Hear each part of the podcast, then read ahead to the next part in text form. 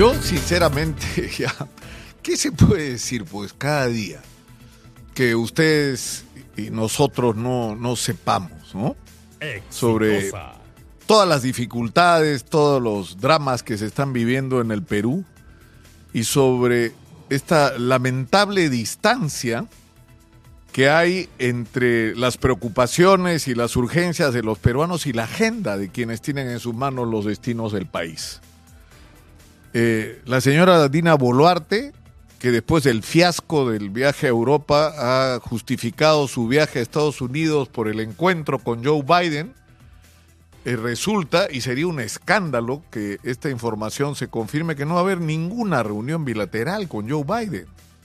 Que va a haber una foto como la que se toman todos, pasa uno, pasa el otro, así como foto de, de novios en matrimonio, ¿no? Igualito, nada más.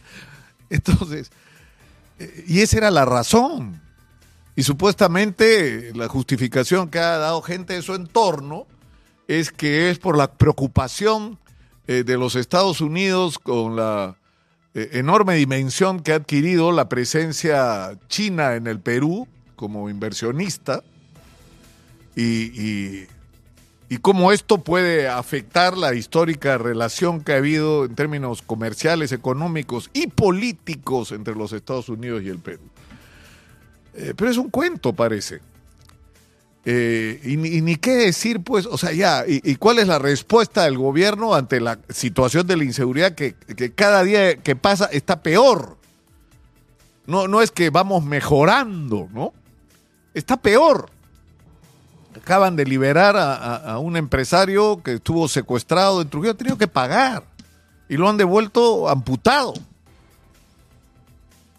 Y en Lima lo que está pasando con los extorsionadores, que ya reventó pues, reventó la pita, o sea, ya esto no, no daba más. Yo preguntaba, ustedes pueden dar fe, los que siguen este eh, espacio, que yo decía, ¿hasta dónde va a llegar la paciencia y la tolerancia de la gente? Bueno, empezó a reventar esa tolerancia. Y esto, es decir, sin tener una respuesta consistente, coherente, el ministro de, Economía le sigue diciendo no a todo el mundo, eh, pensando que así resuelve la, gravísima situación por la que está pasando el país, las, enormes eh, urgencias que hay que resolver, están en otra dimensión, están, están viviendo sinceramente en otro país. Y lo mismo pasa con el Congreso. Es decir, es el mundo de, de, quienes ya no les importa lo que piensen los ciudadanos porque nos han perdido el respeto, desprecian los sentimientos, el pensamiento y la opinión de los peruanos y, están decididos pues a quedarse a, toda costa hasta el 2026. No les importa el Perú ni lo que piensen y sientan los peruanos. Que son un gobierno legal por ahora, pero legítimo no son. Esa es una vieja discusión. Para los fujimoristas que se deben acordar de la discusión en el golpe del 92, que decían que el Congreso era legal pero no era legítimo, y que el gobierno de Fujimori, que había disuelto el Congreso, era legítimo, aunque se había zurrado en la legalidad. Eh, bueno, es la misma discusión hoy. ¿Son Dina Boluarte es una presidenta legal? Sí. ¿El Congreso está ahí porque la gente lo eligió hasta el 2026? Sí. ¿Pero tienen legitimidad? No. No.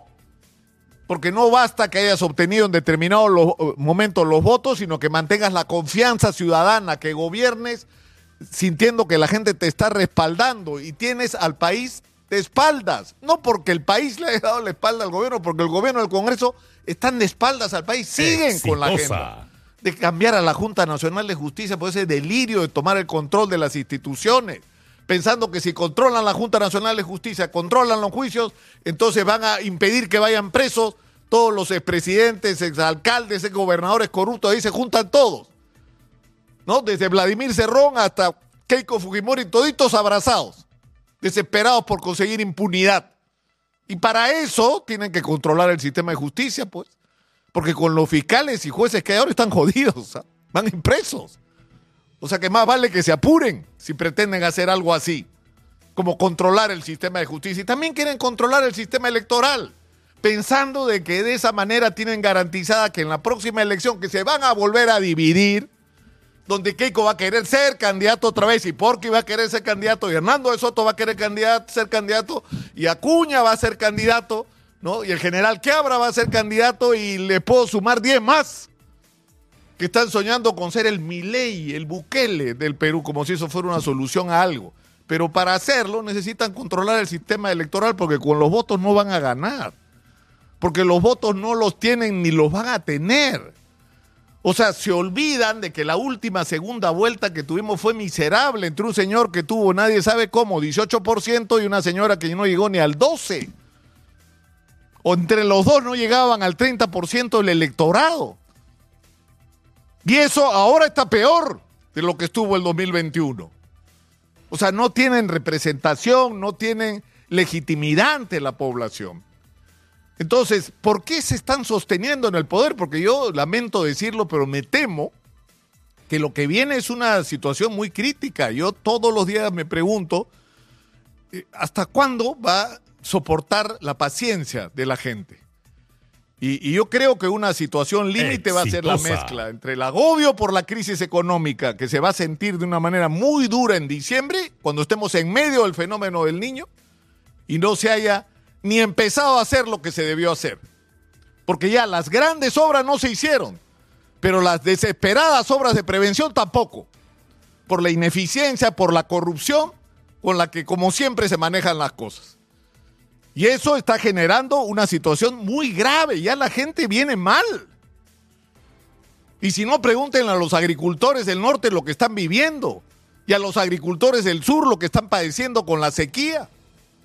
Y cómo no hay respuesta a sus requerimientos y a sus urgencias. Y esto es un problema que atraviesa toda la sociedad. En el Ministerio de Economía, en ese edificio, ahí no hay recesión e inflación, pero en el resto del Perú sí.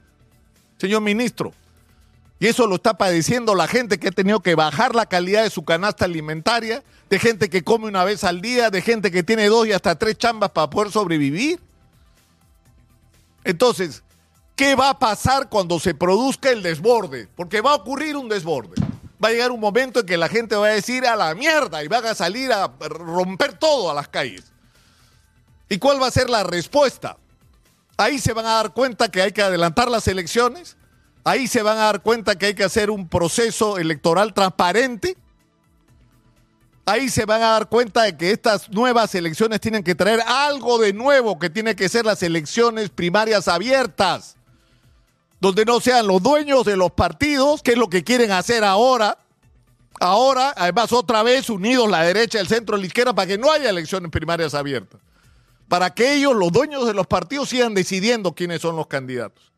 Pero yo creo que ya dirigirse a, estos entes no tiene sentido, es una pérdida de tiempo. Yo creo que el mensaje tiene que estar dirigido ahora a otro sector de la sociedad.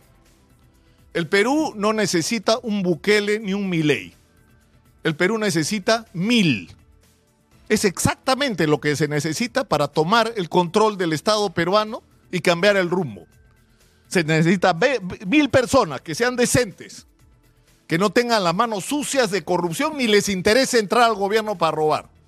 Que tengan claro lo que hay que hacer en el Perú en cada sector, en cada uno, en seguridad, en economía, en agricultura, en pesquería, en minería, en resolución de los conflictos sociales, en desarrollo de la industrialización, en promoción del emprendimiento y apoyo a la micro y pequeña empresa, en el desarrollo de la agricultura en la sierra, en el desarrollo de la cosmética y la medicina natural en la selva, de la explotación razonable. Es decir, tenemos gente, no hay esos mil, por supuesto que hay. Por supuesto que hay esos mil, que tienen que estar unidos alrededor de un gran plan para transformar el Perú, para que no nos siga pasando que exportamos piedras, cuando las piedras suben de precio tenemos mucho dinero y que lo gastamos de manera ineficiente cuando no se lo roban. Es decir, necesitamos una clase dirigente que no existe en el Perú porque quienes podrían componerlo no se quieren mojar. Olvídense de los políticos. Ahora el mensaje tiene que ser a los dirigentes de las cámaras de comercio, de los colegios profesionales, de los gremios de las micro, pequeñas, medianas y grandes empresas, a los gremios de agricultores, a los gremios de comerciantes, a la gente de las universidades que tiene ideas de cómo transformar este país. Olvídense de la polarización entre la izquierda y la derecha, entre Fujimorita y antifujimorita. Ya tuvimos suficiente, por Dios, con esto. Miren dónde estamos, cuántas veces hay que repetirlo. Y esto no va a cambiar si ustedes, porque saben a quién le, le estoy hablando, no miren para atrás, reciban el mensaje. Ustedes tienen la responsabilidad de construir una clase dirigente en este país que merezca el nombre, unida alrededor de un programa para transformar en 30 años el Perú